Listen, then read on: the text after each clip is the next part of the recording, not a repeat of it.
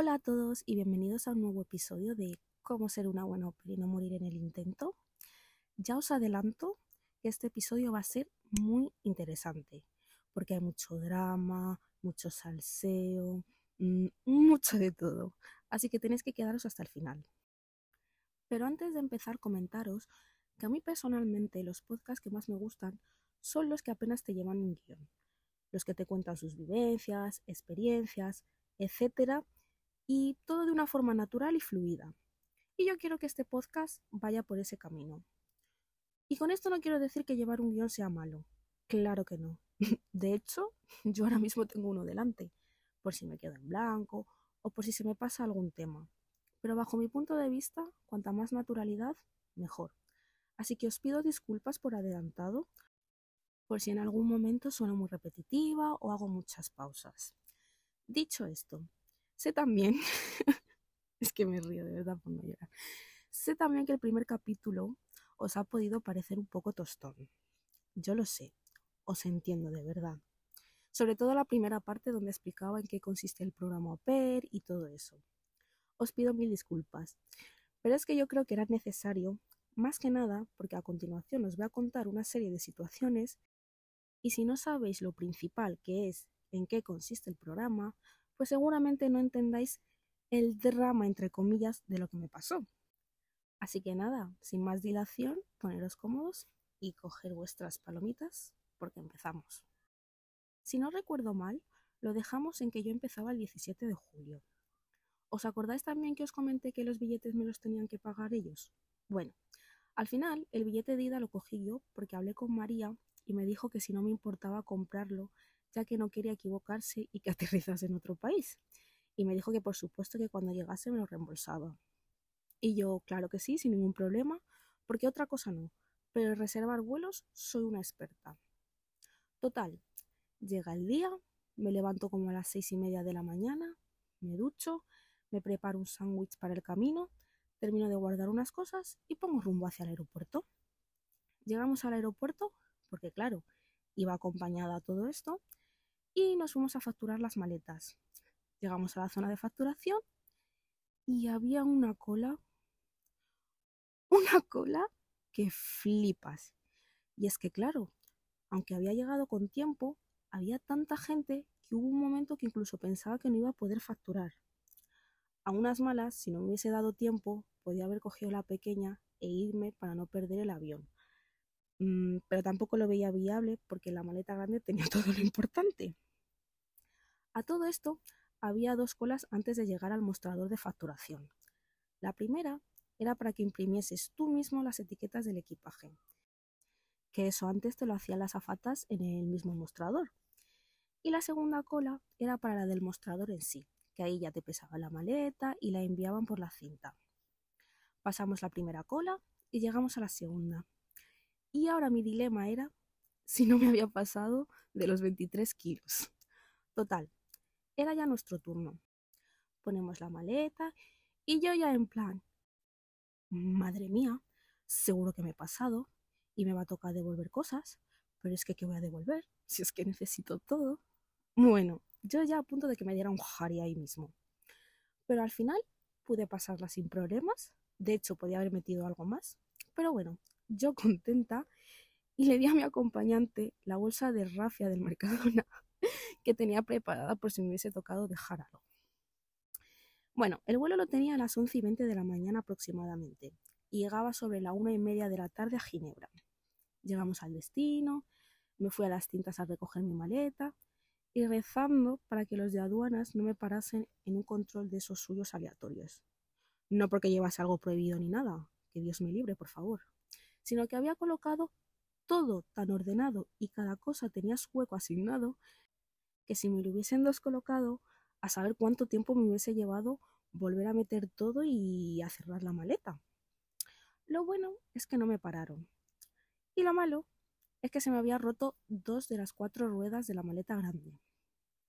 No es que se hubiesen separado las ruedas de la maleta, ni que se hubieran partido, sino que decidieron que ya no iban a rodar, e iba prácticamente cargando con ella, con lo que pesaba encima. Y claro, imaginaros, iba con la maleta grande en una mano, la pequeña en la otra, en la espalda una mochila y en un hombro el bolso, que encima pesaba un quintal. Yo sentía, yo sentía que en cualquier momento me iba a desmontar como los Playmobiles. De verdad os lo digo. Es que lo pasé súper mal ese día, súper mal, de los peores viajes de mi vida, sin, sin lugar a duda. Bueno, llegué no sé ni cómo al tren, bueno sí, arrastrándome como un gusano, y coloqué como pude mi equipaje para el trayecto de dos horas que tenía hasta Berna. Y ya pues aproveché y me comí el sándwich que me había preparado. Lo suyo es que la familia te recoja en el aeropuerto. Pero dos días antes, María me escribió y me dijo que si no me importaba coger el tren, ya que el aeropuerto le pillaba dos horas, y que por supuesto que me guardase el ticket del tren, que ya me lo pagaría. Y le dije que vale, que no había ningún problema, que yo cogía el tren. Llego a Berna y para mi mala suerte, el segundo tren que tenía que coger, que era el que me iba a dejar en la estación donde vivía, pues resulta que en esa línea estaban en obras. Y yo en plan, no me lo puedo creer. Con todo el cansancio que llevaba encima y ahora esto.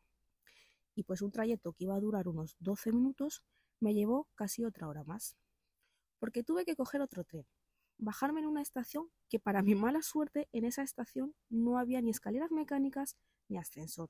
Además, me tocó subir unas escaleras con el equipaje a cuestas para poder llegar al otro lado de la vía, que era donde luego tenía que caminar como unos cinco minutos hasta llegar a la parada del bus, y de ahí coger el bus que me llevaría hasta la estación del pueblo donde vivían ellos.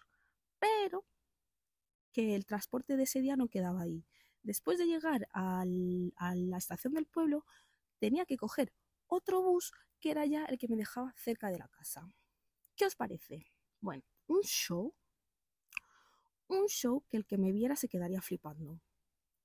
Total, que llego a la casa sobre las cinco y media de la tarde. Y claro, llegué destrozada, con un sueño, con un cansancio, con un dolor de cuerpo. Es que por doler me dolían hasta las pestañas. Con eso os digo todo. Eh, lo primero que hice fue ir a ducharme porque encima hacía un calor insoportable. Ordené un poco mis cosas, salí y nos fuimos a la casa de los padres de ella a recoger a los niños. Los niños ya estaban cenados, así que cuando volvimos a la casa solo tuve que ayudarla a prepararles para ir a dormir. No hice mucho porque tampoco sabía lo que tenía que hacer, pero miraba para saber dónde estaban las cosas y cómo lo tenía que hacer la próxima vez. Terminamos con los niños como a las siete y media y ya nos sentamos. Me ofreció pasta, pepino y tomate para cenar. Que bueno, al estar tan cansada no tenía ni hambre y menos mal, porque vamos, a mí me encanta la pasta, pero así sola, sin ninguna salsa ni condimento, pues como que no, ¿sabes? Ya os adelanto que las primeras semanas mm, lo pasé muy mal con el tema comida. Muy mal. Al final nos preparó un té y nos fuimos a la terraza donde estuvimos charlando. Yo estaba deseando que me dijese, bueno, debes estar cansada del viaje, vete a descansar. Pero para mi sorpresa, no lo dijo. Y claro, yo no quería ser borde el primer día y dejarla ahí, porque es que encima veía que quería y necesitaba hablar la mujer. De hecho, me dijo como que también buscaba en mí una persona con la que al final del día hablar y esas cosas. Y bueno, me quedé un poco flipando, pero bueno, yo le dije que por mí no había problema, siempre y cuando no estuviera cansada. Al final, como vi que podía tirarse ahí hablando hasta las tantas, la corté y le dije que me iba a dormir, que estaba cansada y que ya mañana terminaríamos la conversación. Le pregunté que a qué hora quería que estuviese lista, me dijo a las 8, pero claro, tenía que levantarme antes, como muy tarde a las siete y media, para poder prepararme y estar lista a las 8. Le di las buenas noches y me fui. Entré a la habitación y eran, y os juro que no me estoy inventando las horas, eran las once y cuarto de la noche. Sé que fue a esa hora porque me he puesto a revisar los mensajes del WhatsApp y a esa hora le di a mi pareja las buenas noches y bueno, así acabó ese horrible día. Al día siguiente salí a la hora que me había dicho, a las 8.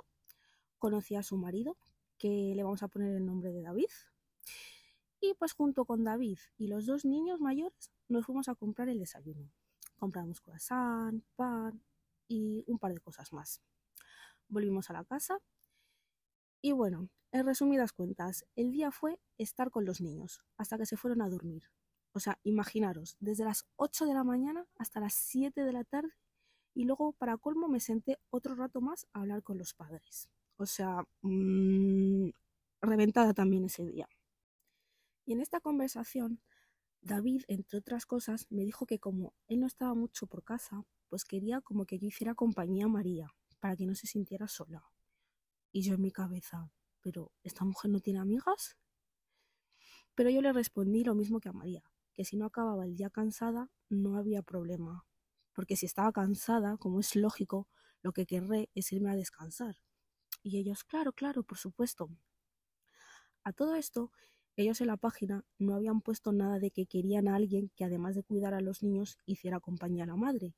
Y en todas las conversaciones que tuve con la propia María tampoco me comentó nada de eso. Así que no sé, me, pareció súper raro. Spoiler. Al final lo de sentarnos juntas a tomar el té pasó tres veces más. Y ya. David era médico cirujano. Pero vamos, aquí entre nosotros. Los horarios que tenía yo los veía raro. A mí me parecía cuando menos curioso. Voy a dejarlo ahí.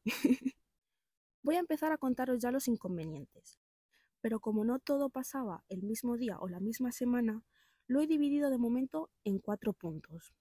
El primer punto lo he llamado la ropa. El segundo punto, horas extras. El tercer punto, limpieza. Y el cuarto punto, hasta hace un momento no sabía qué nombre ponerle, la verdad. Y bueno, en esta parte voy a incluir todas las cosas que me parecían raras, pero a las que no le daba mucha importancia, Así que, al final, después de una pequeña ayuda, al cuarto punto lo he llamado peculiaridades. ¿Vale? bueno, empecemos. Y vamos a empezar con el primer punto, la ropa. Bueno, al tercer día de mi llegada, me dice María, ¿me ayudas a doblar la ropa, que hay mucha? Y claro, yo pensaba que se refería a la ropa de los niños, entonces le dije que claro que sí, que sin problema. Total, que la acompaño al cuarto de la lavandería para coger la ropa y ya pues ella aprovechó para enseñarme dónde estaban los productos y cómo funcionaba la lavadora y secadora. Además, me señala un cesto grande de ropa que era para planchar. Y me pregunta, ¿a ti te gusta planchar?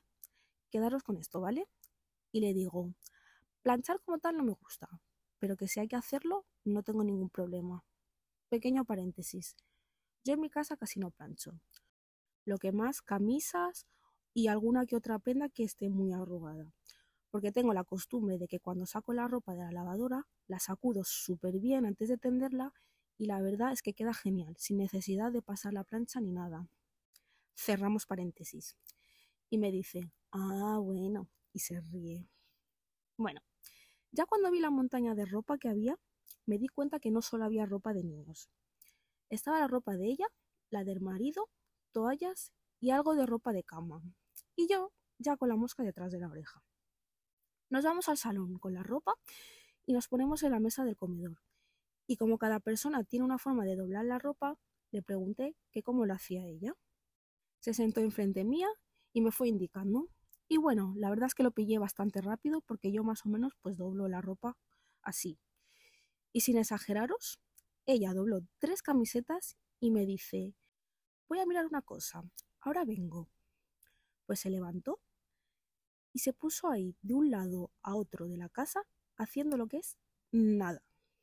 Y yo como eran mis primeros días, no quería crear malos rollos, así que terminé de doblar todo, incluidos sus bragas y calzoncillos, y cuando ya vio que había terminado, se acerca y me dice, ay, lo siento, me he puesto a hacer cosas y te he dejado con toda la ropa, ja, ja, ja. Bueno, ven, que te voy a enseñar dónde guardarlo. Así que nada, la sigo Primero vamos a la habitación de los niños, guardamos la ropa.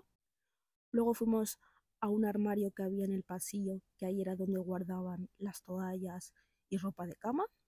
Y ya pues la ropa de ellos pues la guardó ella, que qué menos también te digo. A todo esto, una de las veces cuando estaba doblando una camiseta del marido, me dice, está bien como la has doblado, pero tienes que hacerlo más estrecho para que me quepa en el armario. Y yo en mi mente, no te preocupes, María, si vuestra ropa la vas a doblar tú. Esta vez ha sido una excepción. Bueno, la segunda vez que me pide que le ayude, entre comillas, a doblar la ropa, que fue como tres días después, suena increíble, ¿vale? Pero esta mujer hace lavadoras todos los días. Y no es que ponga una lavadora, hay veces que pone hasta tres y cuatro. Pero bueno, como es su casa, chitón. Pero vamos, que yo flipé con toda la ropa que habían acumulado en tres días. Tres días. Es que de verdad, no estoy exagerando, era muchísima ropa para solamente tres días, muchísima. Y como no, había ropa de ellos. Deja la ropa en la mesa y me dice, ¡ay! Tengo cita para hacerme las uñas. Ahora vengo. Y se marcha, dejándome con toda la ropa más los tres niños, que en ese entonces los niños estaban de vacaciones. Y además, ella sabía perfectamente que los niños no me iban a hacer caso. Y es que además los niños eran muy mal educados. Siento decirlo, pero es que era así. Era así. Bueno, yo ya me estaba mosqueando. No por tener que doblar, porque si hubiese sido solo la ropa de los niños no pasaba nada, pero es que era la segunda vez que me metía la ropa de ellos por la cara. Bueno, terminé de doblar la ropa, coloqué la de los niños y la de ellos la dejé en la lavandería. Me la había colado dos veces, pero estaba decidida a que no iba a haber una tercera, porque ella se pensaba que iba a doblar la ropa a toda la familia, como hacía la anterior au Aunque yo eso en ese momento no lo sabía. Me enteré más tarde cuando conseguí el contacto de la au y me contó todos los problemas que tuvo ella. Pero para daros un avance, deciros que se aprovecharon muchísimo de la, de la anterior au se aprovecharon muchísimo porque la pobre pues no sabía poner límites, no sabía decir que no. Pero bueno, eh, al final, y menos mal, la chica abrió los ojos y les empezó a plantar cara. Y claro, eso no les gustó y acabaron echando a la pobre. Pero bueno. Y claro, se pensaban que conmigo también iba a ser así. Pero no, mi ciela. Yo me sé defender y lo que no me va a permitir es que me quieras ver la cara de tonta. Bueno, seguimos. Es verdad que me dijo que si tenía ropa sucia podía dejarla ahí y así como que lavarla toda junta. Pero le dije que gracias, que de mi ropa me ocupaba yo, porque es que no tiene ya por qué estar viendo ni tocando mi ropa interior. Yo es que para esas cosas soy muy poderosa. La siguiente vez fui directamente a la lavandería para ver si había ropa. ¿Y qué creéis? ¿Que había ropa o no? Claro que había. Y como las otras veces, la ropa de ellos estaba mezclada con la de los niños. Así que cogí me fui a la cocina donde estaba ella y le digo, ¿puedo comentarte una cosa, María? Porque el primer día cuando llegué a la casa, en la conversación esa tan larga que tuvimos, le comenté que si algo no me gustaba, no me parecía o no me cuadraba, se lo iba a decir. Y me dice, sí, ¿qué ocurre? Y le digo, voy a doblar la ropa de los niños, pero he visto que hay ropa vuestra mezclada, así que la voy a separar y te la voy a dejar a un lado. Porque las otras veces la he doblado porque necesitabas ayuda, pero realmente yo de la ropa que me tengo que encargar es la de los niños. Se lo dije tal cual. Y yo creo que se lo dije bien. Bueno, pues se quedó con una cara. Vamos, que no se lo esperaba. Y me dice, vale, con la boca pequeña. Y le pregunto, ¿hay ropa de los niños que quieras que planche? Y me dice, no, si yo la ropa de los niños no la plancho. Y le vuelvo a preguntar, ¿y la cesta con ropa que me enseñaste el otro día? Y me contesta, son camisas de David y mías. y yo en mi cabeza, ajá, te pillé. Pero ¿cómo se puede tener tanta cara? Es que es alucinante. Yo flipo de verdad, flipo con esta mujer. Y luego, en muchas ocasiones me soltaba, a mí no me importa que me dobles la ropa, ¿eh? Ja, ja, ja, ja, ja. Y es que en ese punto de verdad ya ni la miraba, ni la contestaba, ni nada. Es que me aburría. Que te he dicho que no, pesada. Y bueno, mis queridos oyentes, esto sería todo respecto a la primera parte. Bueno, primera parte, primer punto. ¿Qué opináis? ¿Creéis que exageré? Oracioné bien. en TikTok podéis mandarme mensajes o dejarme algún comentario con vuestras opiniones y yo estaré encantada de leeros y responderos. Pasemos al segundo punto. Horas extras. Bueno, en el contrato que yo firmé ponía que máximo tenía que hacer 30 horas semanales y no ponía nada de que si hacía horas extras me tenían que pagar X cantidad. Y claro, Yo cuando hablé con María, en ningún momento me dijo que fuese a hacer horas extras. Lo único que me comentó es que sobre todo necesitaba que pudiese quedarme más de tres horas yo sola con los niños. Pequeño paréntesis. A mí ella me comentó que la OPER solo podía estar un máximo de tres horas sola a cargo de los niños, que pasada esas tres horas tenía que estar siempre uno de los padres, pero que ella necesitaba que estuviera como unas cuatro o cinco horas más, que es lo que duraban sus clases. Porque no me acuerdo si os lo había comentado, pero María era profesora. Yo sinceramente eso no lo sabía, ni lo había leído en ningún sitio. Debe ser que eso les aparece a ellos en las condiciones que deben cumplir. Y bueno, yo le dije que vale, que sin problema, pero en ningún momento me dijo nada de que podría ser que hiciera alguna hora extra. Yo iba con la mentalidad de que iba a hacer las 30 horas semanales y ya. Además, ella sabía perfectamente que iba a haber horas extras. Lo sabía, por lo que me tenía que haber avisado, porque a lo mejor yo solo quería hacer mis 30 horas semanales y no me interesaba hacer ninguna hora extra. Total, que las dos primeras semanas, desde mi llegada a la casa, hacía una media de 10 a 12 horas diarias, de lunes a sábado.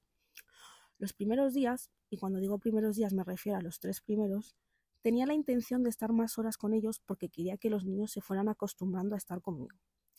Pero tampoco me esperaba estar 12 horas, la verdad. Que incluso me acuerdo que, que la abuela de los niños decía, haces muchas horas. Y yo por dentro, ¿me lo dice o me lo cuenta, señora? Pero María en ningún momento me cogió y me dijo, oye, que si haces más horas son extra y se te pagan aparte. Nada.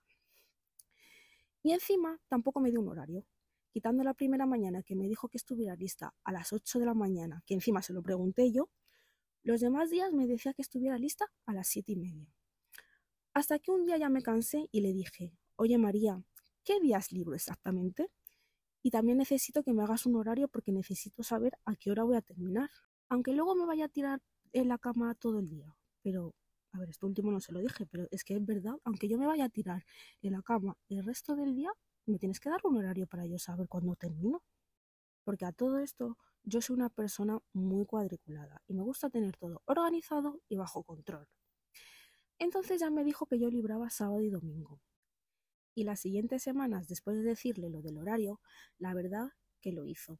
Pero al final del día, por una cosa u otra, acababa haciendo más horas de las que me había puesto en un principio y encima seguía sin decirme nada en relación a las horas de más que estaba haciendo.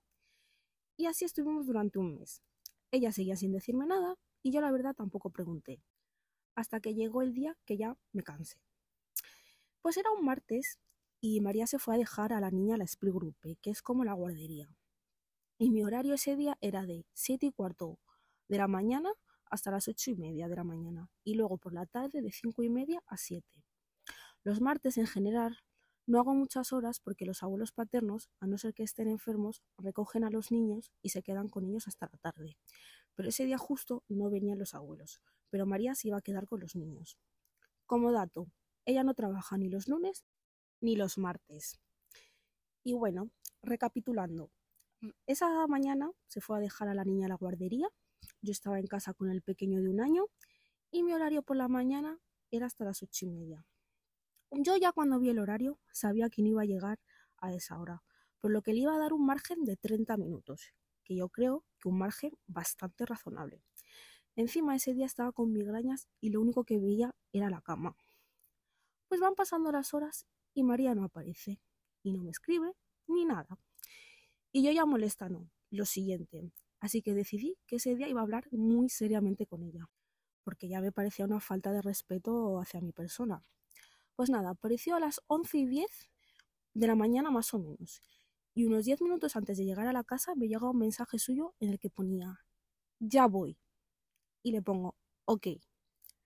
Llega a casa y la gota que colma el vaso es que entró, me dice hola, y no se dignó ni a pedirme disculpas.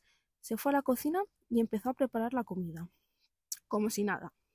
Entonces le digo, eh, María, cuando tengas un momento quiero comentarte un par de cosas se podía notar en mi cara que estaba molesta. Porque lo estaba. Y con razón. Y además, yo soy muy expresiva. Entonces, cuando estoy molesta se nota. Cuando estoy contenta se nota. Cuando estoy triste se nota. Pero en ningún momento le falté respeto ni nada.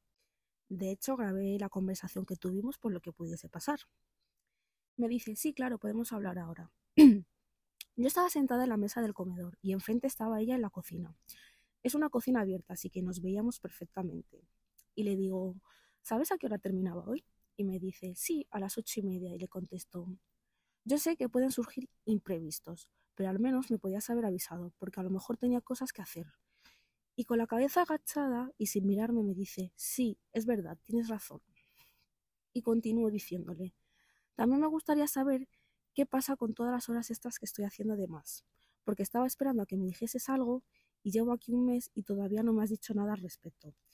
Y se queda como desencajada. No sé si se pensaba que las horas de más que estaba haciendo las estaba haciendo de gratis y me dice, pensaba que las estabas apuntando. Y le contesto, yo no he apuntado nada porque estaba esperando hablar contigo, para así saber a cuánto me pagarías la hora extra, por ejemplo. Y me dice, ah, vale, voy a preguntar a Pepa cuánto tengo que pagarte por la hora extra.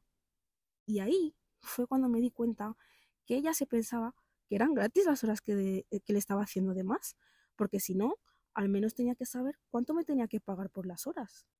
Bueno, yo flipando y le digo, yo no he apuntado nada, pero a partir de hoy lo voy a hacer y cuando hables con Pepa ya me dices a cuánto la hora extra. Y me dice, vale.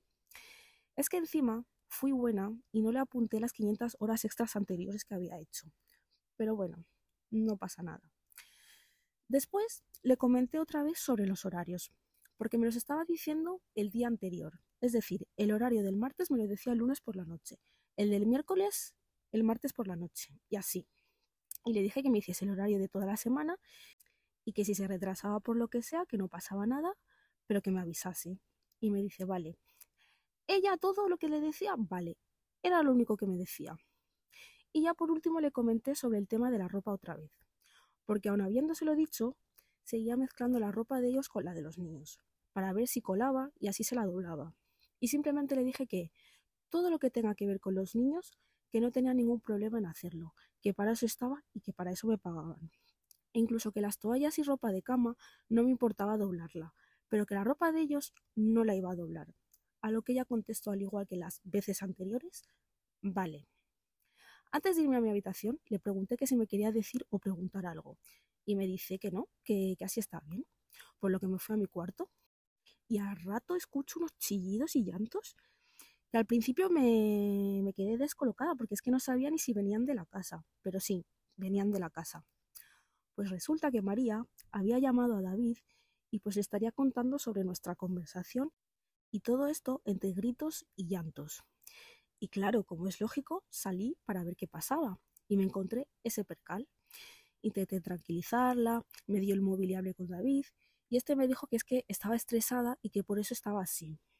Al rato se tranquilizó y se fue con los niños a casa de, los, de sus padres. Yo estaba alucinando con lo que acaba de ocurrir. Incluso me sentía mal porque pensé que había sido todo por mi culpa. Pero es que en ningún momento le hablé mal ni le falté respeto. Y además, es que se lo tenía que decir. Para ir terminando con este punto, deciros que el ambiente estaba muy tenso. Yo incluso pensé en dejar el programa porque yo no había venido a pasarlo mal pero me dije, intenta volver a hablar con ella porque a mí me daba la sensación de que no me había entendido. Encima, se suponía que al día siguiente recogía yo a la niña de la guardería. Había sido así desde que empezaron las clases. Y resulta que llego al sitio y me encuentro que la abuela estaba allí para recoger a la niña también. Y bueno, la saludo y le pregunto que qué pasaba porque había venido ella. Y me dice, ay, pensé que tenía que recogerla yo. Mentira, lo que pasaba es que María le había dicho que fuera a recoger a la niña, y en vez de coger y avisarme para no ir a lo tonto con los otros dos niños, se quedó callada. Y le contestó a la abuela, ah, vale, y no dije nada más, porque es que me parecía tan absurdo y patético todo que es que de verdad mmm, pasé. Y encima, a saber qué les contaría a los padres, porque la madre Mm, es verdad que ese día la noté un poco cambiada conmigo, pero es cierto que estuvimos hablando un poco de lo que pasó. Pero el padre de ella, una vez que vino a la casa, como a los dos, tres días, y pues estaba súper cambiado conmigo, súper antipático y ni siquiera me miraba. Y yo en plan, pues ok, yo no he hecho nada malo, así que si no me quieren hablar, es su problema. Yo tengo la conciencia muy tranquila y eso no me va a quitar el sueño, la verdad. Y para que veáis lo infantiles que eran, El padre había venido a la casa ese día porque quería llevarse una silla que yo tenía en mi habitación, que la verdad era bastante cómoda, con la excusa de, atentos, con la excusa de que venía una de sus hijas y que la silla era para ella. La hija venía para estar tres días, ¿vale? Y a cambio me trajo una silla de madera súper incómoda. Y yo me acuerdo que cuando me dieron los motivos de por qué se tenían que llevar la silla, me entró una risa y les dije, sí, sí, sí, claro, llevárosla, si total es vuestra. Se pensarían que me iba a poner a llorar por la silla o algo. En fin, al final volví a hablar con ella y resulta que había entendido mal, que pensaba que yo le había dicho que no quería hacer horas extras y que el horario que me diera había que seguirlo a rajatala, sin margen de error. Evidentemente no la creí, pero como ya estaba saturada, lo dejé pasar. Y bueno, hasta aquí el segundo punto. ¿Qué hubieseis hecho vosotros en mi situación? Mm, es que la verdad es que fue una situación súper incómoda, súper rara, pero es verdad que si no lo hubiese hablado en ese tiempo, a día de hoy lo estaría pasando mal. Lo estaría pasando muy mal. Así que bueno, vamos a dejar aquí el episodio de hoy, que se está haciendo largo y además se me están congelando ya los pies, porque al igual que el primer episodio he tenido que salir fuera a grabar, porque es que en la casa con los niños y los gritos pues es prácticamente imposible. Em, ¿Y qué, qué os iba a decir? Ah, bueno, que ya en el próximo episodio os termino de contar todo. Recordad que todavía queda el punto 3 y el punto 4. Así que nada, gracias por haberme escuchado y hasta la próxima.